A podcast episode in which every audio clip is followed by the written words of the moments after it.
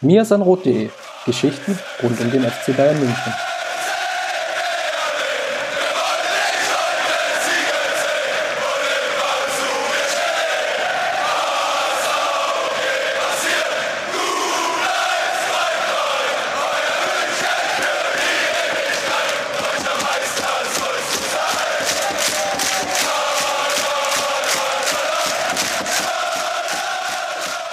Willkommen zur 144. Ausgabe des Mir sind Rot Podcast. Lange haben wir es ja angekündigt und diesmal haben wir es auch geschafft mit leichter Verspätung, aber ja, irgendwas ist ja immer. Wir sind auf jeden Fall zu dritt heute unterwegs, denn Alex ist mal wieder zu Gast. Grüß dich, Alex.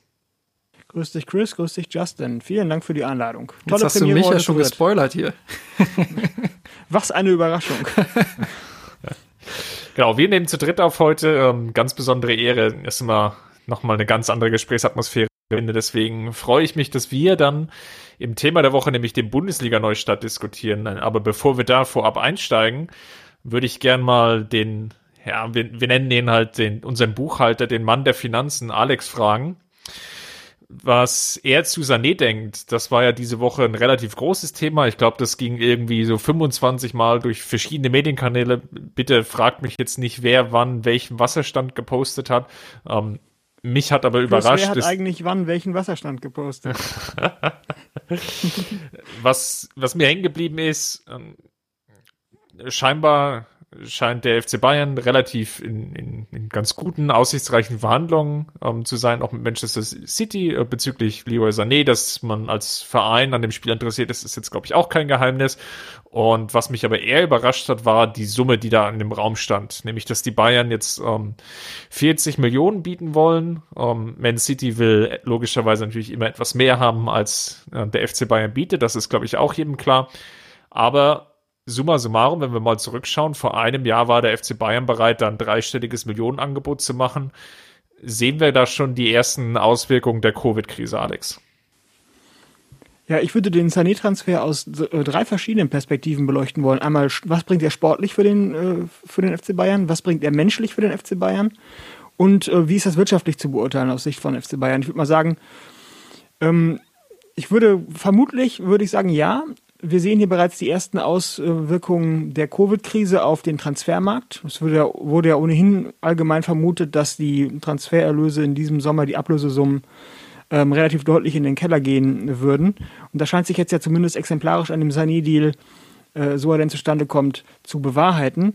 Ich würde aber auch vermuten, es spielt noch ein zweiter Aspekt rein, nämlich dass ähm, Manchester City ähm, mal im Gesetz den Fall oder davon ausgehen, dass in der nächsten Saison tatsächlich die Champions League auch stattfinden kann, eventuell noch etwas ähm, Geld ähm, äh, einnehmen möchte, um der bei der UEFA gut Kind zu machen, um eventuell ähm, dann auch in der Nachverhandlung für ihren Ausschluss von der Champions League beim ähm, Sportsgerichtshof in, in Lausanne ähm, mit einer etwas leichteren Strafe wegzukommen, als zwei Saisons an der Champions League nicht teilnehmen zu dürfen. Und ich könnte mir vorstellen, dass die dann durch den Verkauf von Sané ähm, da etwas äh, Goodwill tanken wollen. Ansonsten, äh, was die Transfer, äh, was den Transfer von Sané sportlich angeht, würde ich sagen, ist das für 40 Millionen Euro oder was immer jetzt da im Raum steht, ein, ein richtig guter Deal für die Bayern. Der Mann ist ja sicherlich eins der größten, wenn nicht das größte Fußballtalent ähm, der letzten fünf bis zehn Jahre in, in Deutschland. Der hat ja äh, unter Pep Guardiola bei Manchester City einige überragende Spiele, ich habe mir das teilweise angeguckt, einige überragende Spiele gemacht. Ist ja Wahnsinn, was der, was der technisch kann, ähm, wie mutig der auch im 1 gegen 1 auf seinem linken Flügel da ähm, immer wieder durchbricht, um dann den tödlichen Pass in den Strafraum zu, zu legen ähm, und wie torgefährlich er auch selber ist und wie unbekümmert er auch im, im, im, im direkten Duell Mann gegen Mann ist. Finde ich hervorragend. Also sportlich wäre der auf jeden Fall eine Bereicherung für die Bayern auf der linken Seite. Gar keine Frage. Vor allen Dingen, wenn man äh, in, in Anbetracht oder in, in Betracht zieht, dass ja Koman sein direkter Gegenpart ähm, oder sein direkter Konkurrent um den Platz ja auch häufig verletzt ist, leider, obwohl er auch sehr gut ist ansonsten.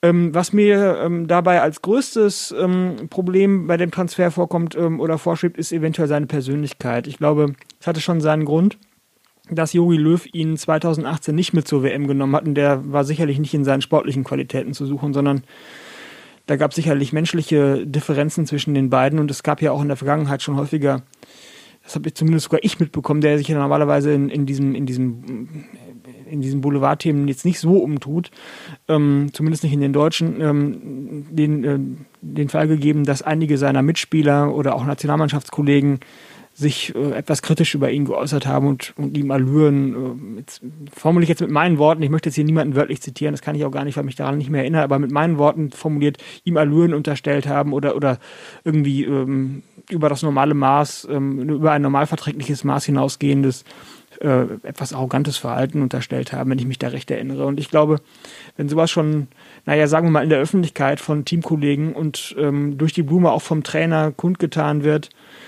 und auch Pep Guardiola war ja wohl auch menschlich nicht immer vollkommen mit ihm einverstanden. Das hätte der wahrscheinlich auch deutlich häufiger und auch länger und regelmäßiger bei ihm gespielt. Der ist ja im Prinzip ein perfekter Guardiola-Spieler. Ähm, dann gibt mir das doch zu denken. Und ich würde sagen, unter diesen, wenn man jetzt, wenn ich diese drei Gesichtspunkte jetzt abschließend einmal zusammennehme, würde ich sagen, finanziell super für die Bayern, also wirtschaftlich ein super Deal, 40 Millionen Euro ist ja, oder 50 von mir aus, wenn es dann 50 werden, ist ja wirklich nicht zu viel für den Spieler. Zweitens sportlich auf jeden Fall eine Bereicherung, keine Frage, habe ich ja gerade alles lang und breit dargelegt. Und drittens menschlich, da habe ich dann eben meine Fragezeichen. Und ich glaube, Oliver Kahn hat ja mal gesagt, er würde in Zukunft auch stärker darauf achten wollen, dass die Spieler auch menschlich oder charakterlich zueinander passen, dass der Kader auch charakterlich eine Einheit bildet. Nämlich Fußball ist ja immerhin noch ein Teamsport und keine Collection of Individuals Sport.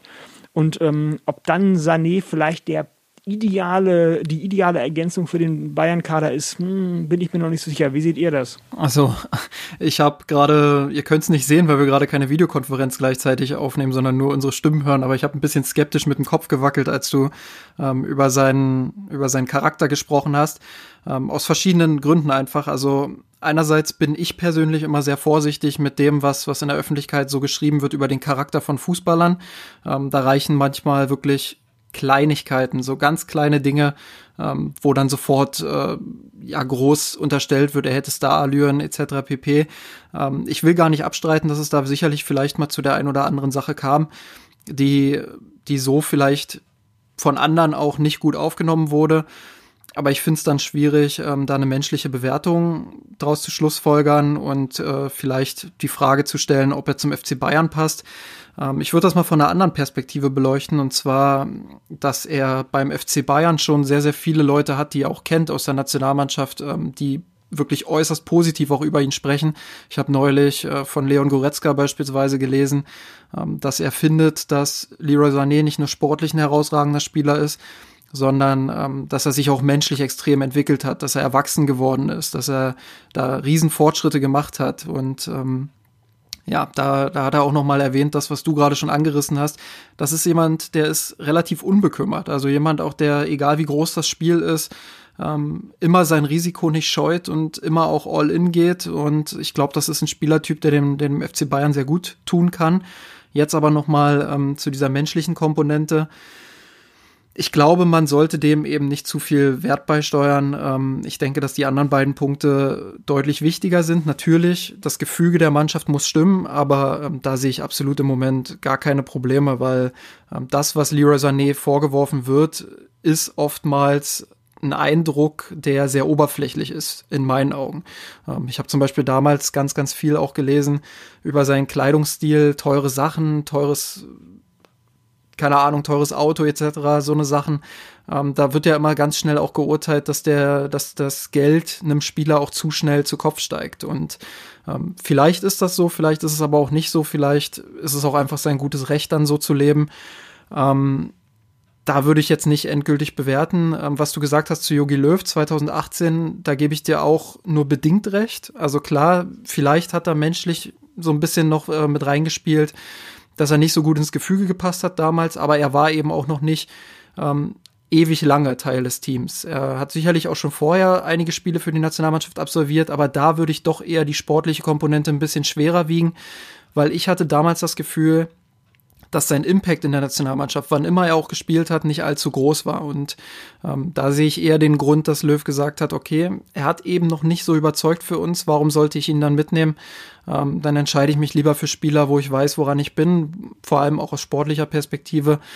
Ähm, ich glaube, dass das deutlich mehr gewogen hat als eben diese menschliche Komponente.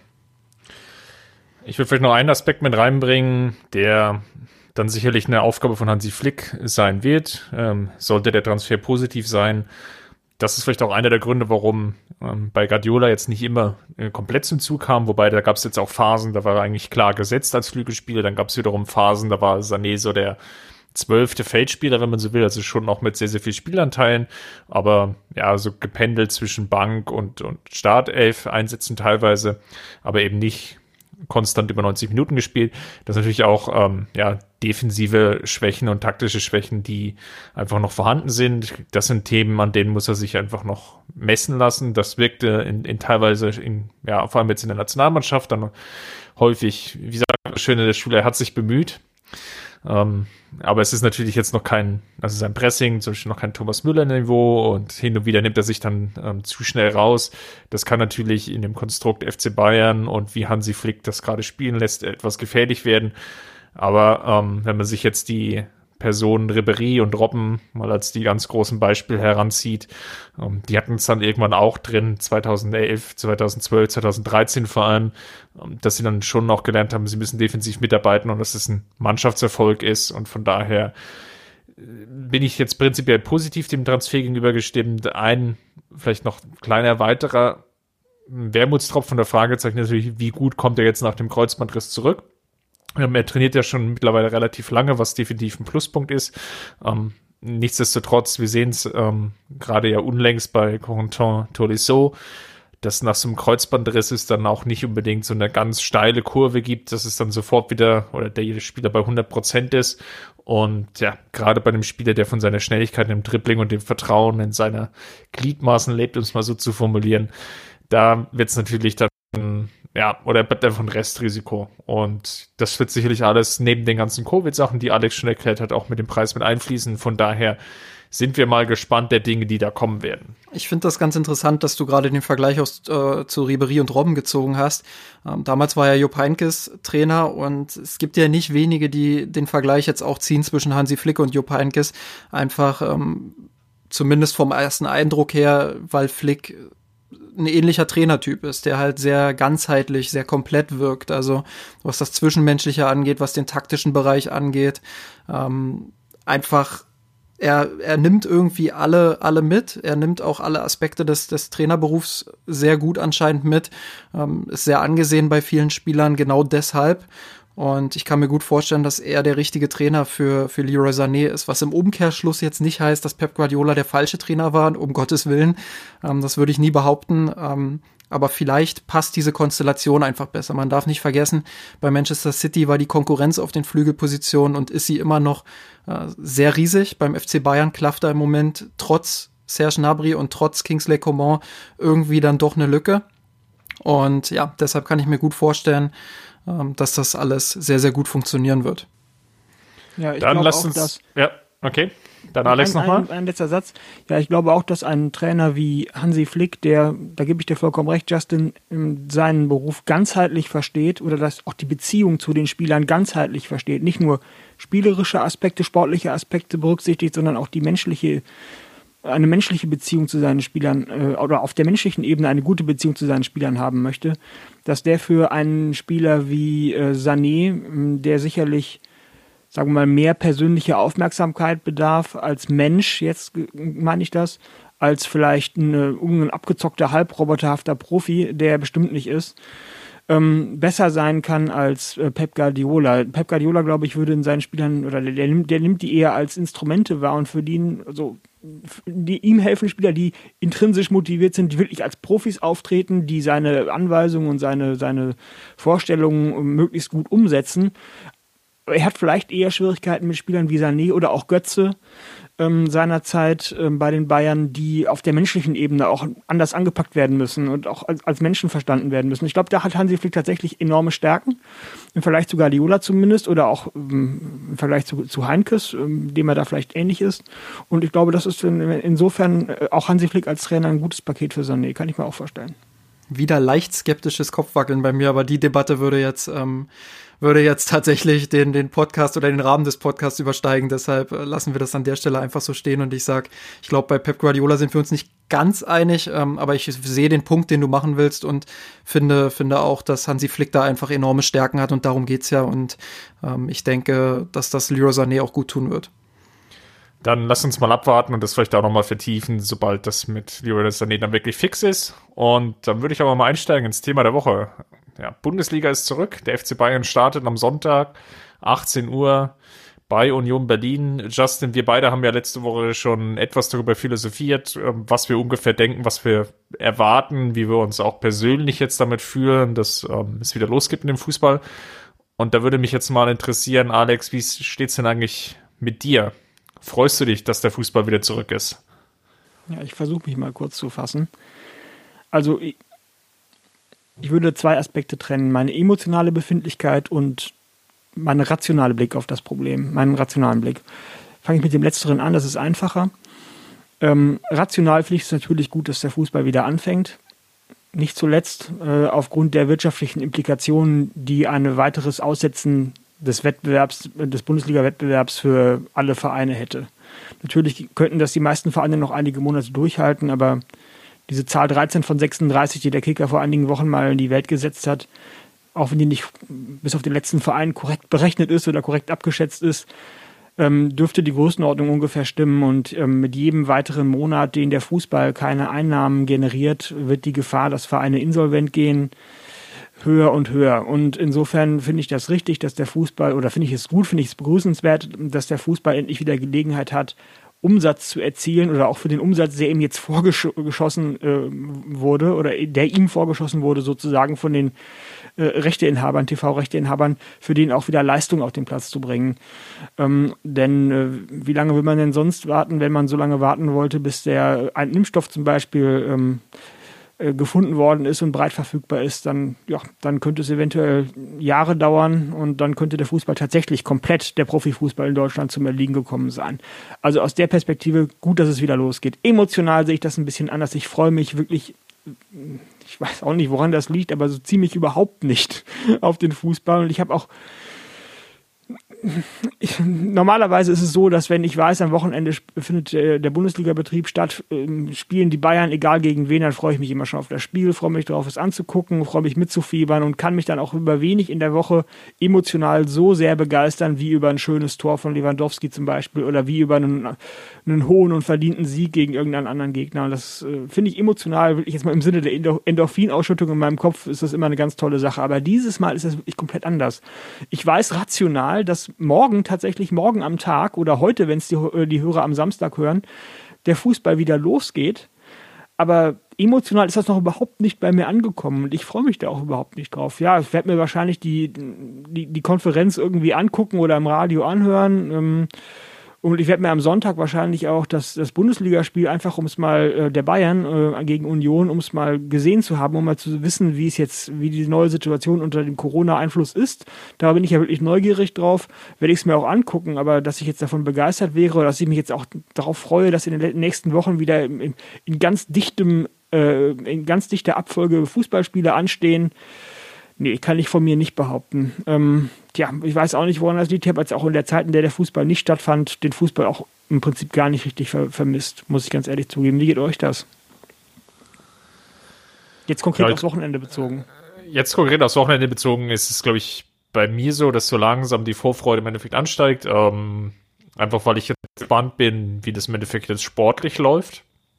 Und ähm, da würde ich jetzt vielleicht auch gerne einfach mal weitermachen dass wir mal betrachten, wie kann das Ganze auf dem Rasen aussehen. Ähm, beim FC Bayern, das, das Spannende ist ja, dass wir jetzt im Endeffekt einen totalen Bruch erlebt haben von Mitte März. Ähm, der FC Bayern ist unterwegs in der Bundesliga ganz gut aufgestellt, ähm, gut auch in der Champions League unterwegs, hat da sehr gute Chancen ins ähm, Viertelfinale einzuziehen, DFB-Pokal-Halbfinale und alles war eigentlich darauf eingetaktet, jetzt alle drei Tage ähm, ein Spiel zu haben, dann gleichzeitig noch ähm, ja, einige oder viele Spieler, die dann die ähm, entscheidenden Vorbereitungsspiele schon für die Europameisterschaft vor der Brust hatten. Also, ähm, wenn man so will, ja wirklich 120 Prozent Vollgas Fußball. Und links und rechts eigentlich nur noch Luft für ganz, ganz wenig anderes.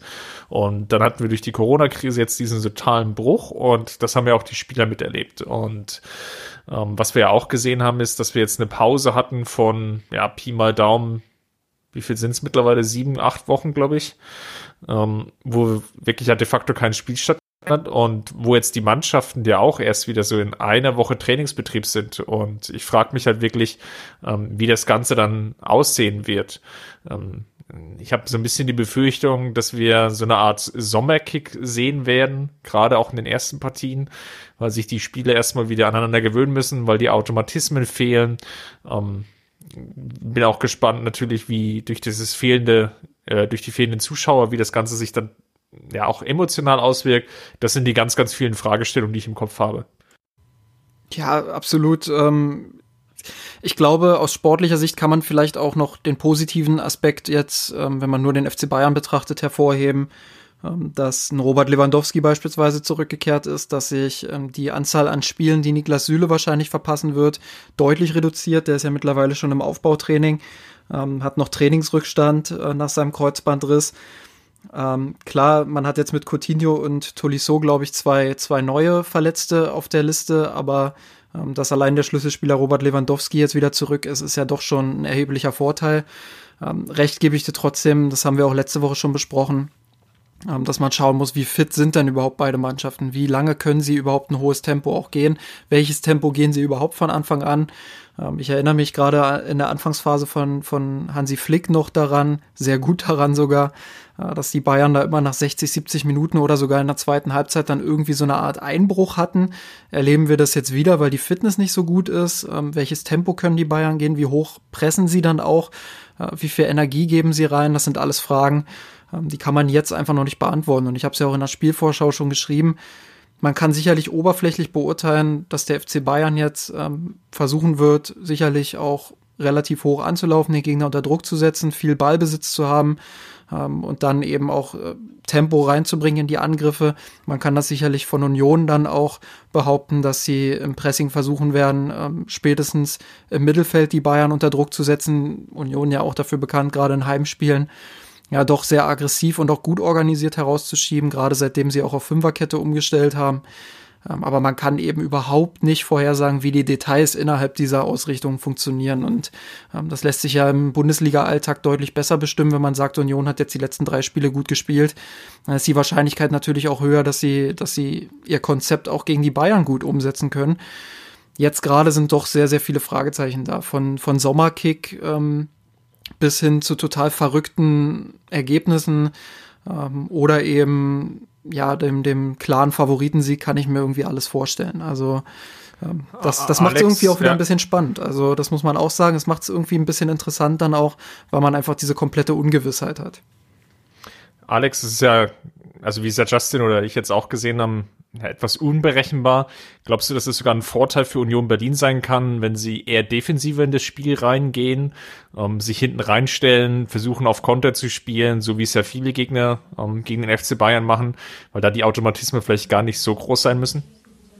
Das hm, glaube ich eher nicht. Ich glaube, äh, wie Justin es gerade ja schon richtig angedeutet hat, eine oder gesagt hat, ein ein, das Eingespieltheit oder das Eingespieltsein-Thema, das existiert ja gar nicht. Die Mannschaften können ja schlechterdings gar nicht eingespielt sein, weil sie seit, wie du gerade schon sagtest, Chris, seit ungefähr zwei Monaten kein kompetitives Fußballspiel mehr gespielt haben.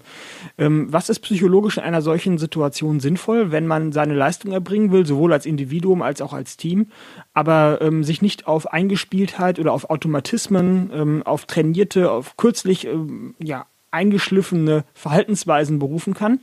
Man greift auf das zurück, was man am besten kann, was man immer schon, ja, was man im Training am besten vorbereitet hat, was man also nicht nur kurzfristig, sondern langfristig eigentlich immer schon gemacht hat. Und dann wäre es eigentlich clever, aus Sicht der Bayern und äh, von Union Berlin übrigens auch aller anderen Mannschaften, das zu tun, was sie in der Vergangenheit am häufigsten getan haben, womit die Spieler sich am wo die Spieler sich am meisten zu Hause fühlen, womit sie am meisten oder am, am besten, wenn man sie nachts um drei Uhr wecken würde, was sie dann am, äh, am schnellsten auf, die, auf, den, auf den Platz bringen könnten, ohne sich lange vorzubereiten. Und ich glaube, da wären, wäre sowohl Union Berlin als auch Bayern München gut beraten, ähm, ihr übliches Spiel oder das, was sie typischerweise machen, äh, zu versuchen zu spielen. Was bei den Bayern eben das von Hansi Flick neu eingeführte hohe Pressing ist, was Justin ja auch gerade schon erwähnt hat, und bei Union Berlin eben vielleicht nicht sich hinten reinzustellen und abzuwarten obwohl das natürlich jetzt mal rein von den, vom technischen und, und athletischen Anforderungsprofil her das einfachste Spiel sein dürfte ähm, oder eine der einfachsten Spielweisen im Fußball, sondern eventuell dann auch auf das zu tun, was sie normalerweise tun. Früh anlaufen, pressen, einfach da das zu tun, wo sich die Spieler äh, eben zu Hause fühlen.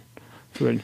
Es ist auch so ein bisschen so ein kleiner Irrglaube, wenn man, wenn man denkt, dass sich hinten reinstellen auch immer die kräftesparendste Lösung ist. Ich glaube, das ist auch was, was Bayern-Fans ganz, ganz oft, zumindest in meinen Augen, falsch bewertet haben, als Nico Kovac noch Trainer war, als, als viele dann gesagt haben, ja, ist vielleicht gar nicht mal so schlecht, wenn man dann so diese Ruhephasen hat, in denen man sich mal ein Stück zurückfallen lässt, hinten sich ausruht und dann über Konter kommt.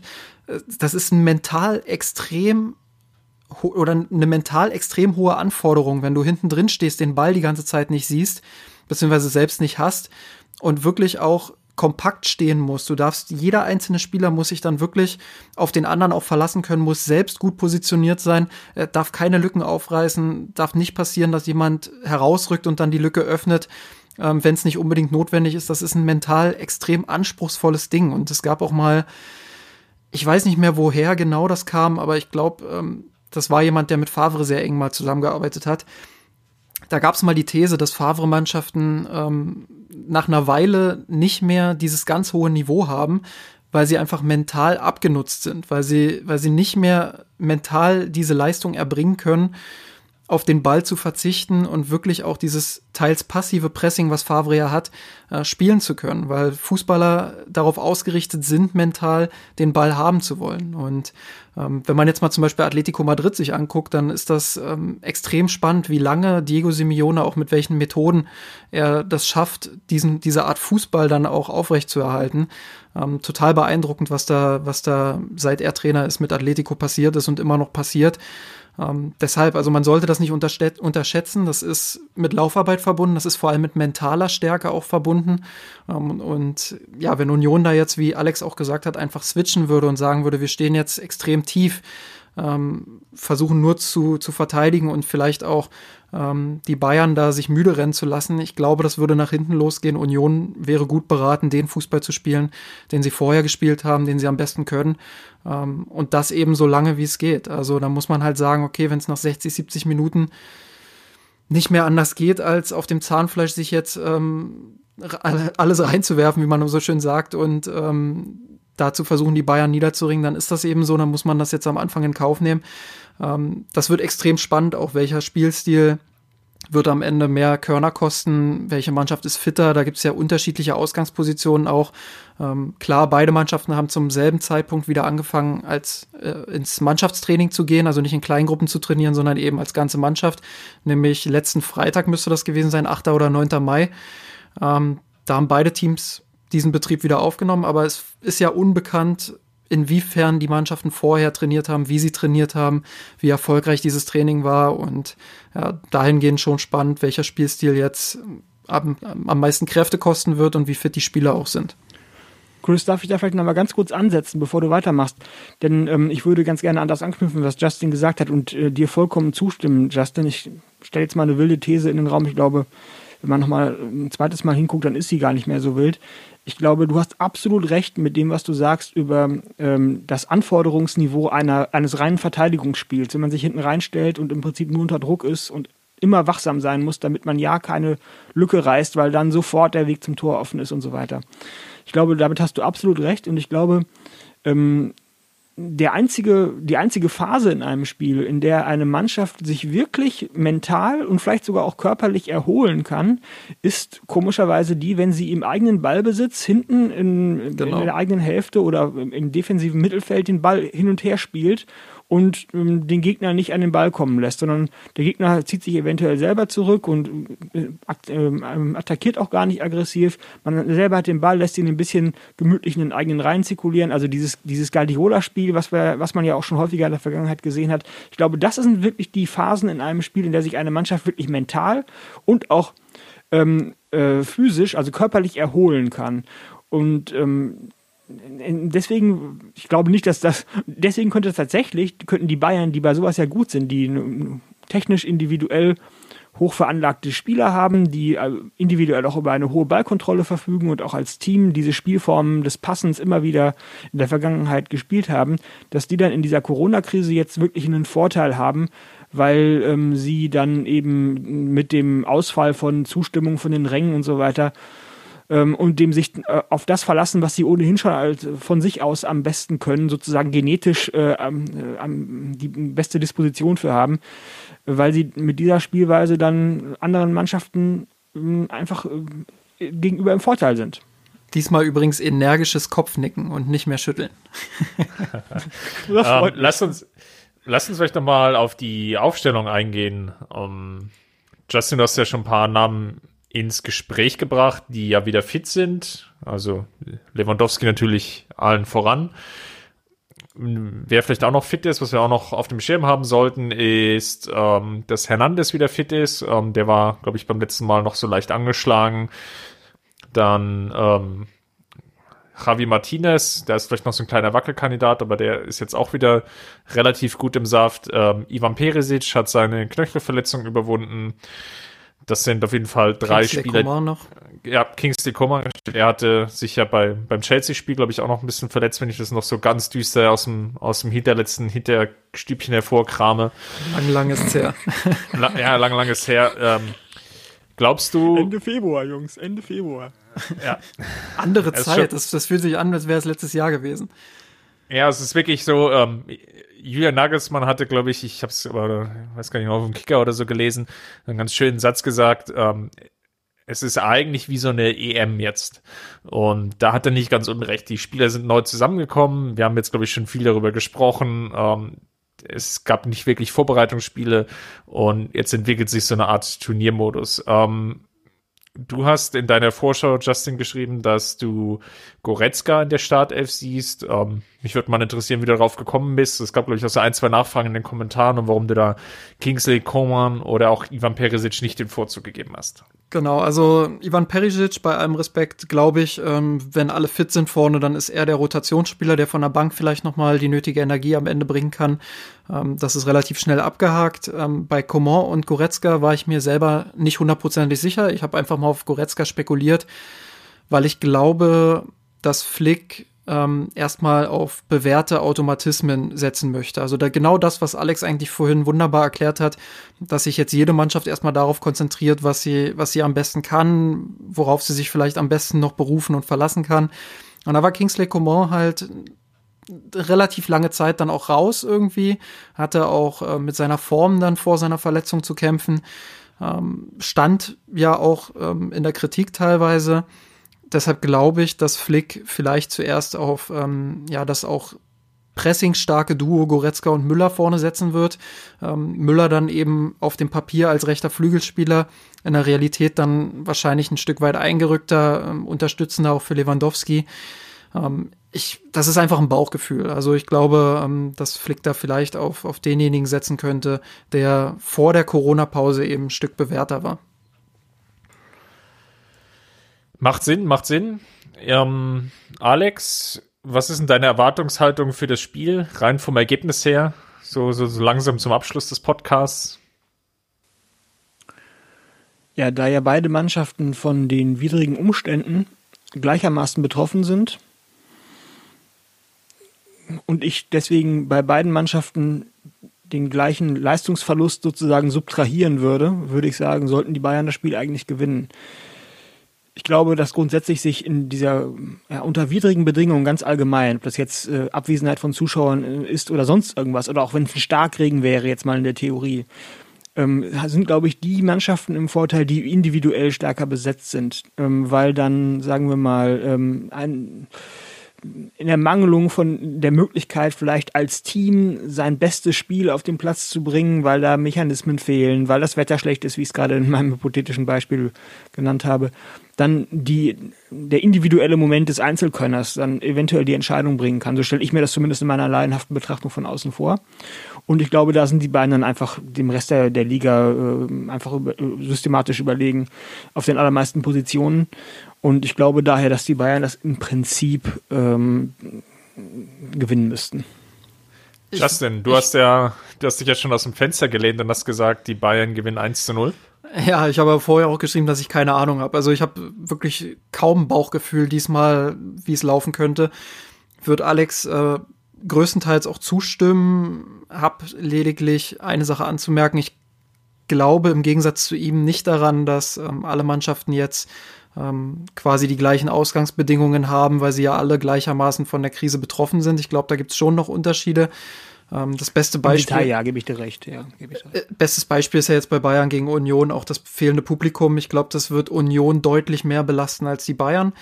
Ähm, einfach deshalb, weil es ein Heimspiel wäre, weil Union in der alten Försterei äh, extrem unangenehmer Gegner ist, ähm, mit dem Publikum im Rücken. Das, äh, also da bekommt zwölfter Mann einfach auch nochmal eine ganz andere Bedeutung. Das ist schon Wahnsinn, was die da nicht zuletzt in dieser Saison, aber gerade in dieser Saison nochmal abfackeln von den, vom Publikum aus. Ähm, damals Dortmund, als Dortmund da zu Gast war, das war Wahnsinn, was da im Stadion los war. Also wenn der Spielverlauf es nur ein bisschen hergeben würde, dann, dann ähm, könnte Bayern dem tatsächlich, obwohl es der große FC Bayern ist, auch mal ähm, ja, nachgeben müssen. Und dieser Faktor fehlt, fehlt jetzt komplett. Ich glaube, das ist ein Wettbewerbsvorteil für die Bayern, vor allem auch gegenüber Borussia Dortmund, wenn man das jetzt im Titelkampf nochmal äh, betrachtet, aber eben auch gegenüber Union Berlin. Und da kommt eben das zum Tragen, was Alex wunderbar erklärt hat. Ähm, ich glaube auch daran, dass die individuelle Klasse jetzt gerade in den ersten Wochen, aber auch auf Dauer äh, sehr entscheidend sein wird. Und ich glaube, dass die Mannschaften, ähm, die, die einfach mehr individuelle Klasse haben, nicht zuletzt auch we wegen der fünf Wechsel, die jetzt erlaubt sind, ähm, dass die Mannschaften einfach im Vorteil sind. Und ja, das ist dann eine Situation, die muss man aktuell so akzeptieren. Das ist leider so. Ähm, da muss man dann aber auf Langstrecke nochmal äh, diskutieren, wie man das dann am Ende der Saison regelt mit Abstieg etc. Aber das wäre nochmal eine andere Diskussion. Ja, nochmal eine kurze Erklärung, Chris. Ganz, ganz kurz einen Satz. Natürlich hast du mit Blick auf das jetzt, das Spiel am Wochenende jetzt recht, Justin. Da würde ich dir ja auch zustimmen ähm, dass da eventuell Union Berlin sogar von profitieren könnte, dass da ähm, keine Zuschauer im Stadion sind. Aber ich meinte meine Ausführungen auch in Bezug auf den, auf den gesamten Rest der Saison. Also die Bayern werden ja auch Heimspiele haben und in denen sie keine Zuschauer haben werden, wo dann äh, eventuell das gegnerische Team, das Auswärtsteam in dem Fall, relativ gesehen zu den Bayern ein weniger unter diesem, unter der Abwesenheit der Zuschauer leiden wird. Ich meinte das also tatsächlich auf den Rest der Saison bezogen, nicht nur auf diese Spiele am Wochenende. Ansonsten stimme ich dir zu. Perfekt, wunderbares Schlusswort. Dann mache ich hier mal den Kehr aus. Ich glaube, die Bayern werden das Spiel gewinnen. Wie hoch bin ich mir noch nicht so sicher. Ich glaube, es wird kein Kantersieg werden, aber ein stabiler 2-0-Sieg wäre zum Auftakt, glaube ich, ganz gut. Ähm, vielen Dank, Alex. Vielen Dank, Justin. Wir Sehr hören gerne. uns dann, glaube ich, Anfang nächste Woche schon wieder. Also die Zeitspanne wird kürzer, weil dann können wir nämlich das Spiel vom Sonntagabend aufbereiten. Vielen Dank euch. Immer wieder gern. Danke dir, Chris, für die Einladung. Hat Spaß gemacht. Sehr schön. Falls es euch gefallen hat, hinterlasst uns gerne einen Kommentar ähm, im Blog unter biersenrot.de unter dem Podcast-Artikel. Gerne auch eine iTunes-Rezension hinterlassen. Ansonsten folgt gerne dem Justin unter @mirsanrot auf Instagram. Da wird es sicherlich wieder die eine oder andere Aktion geben. Und bis dahin, macht's gut. Servus. Servus.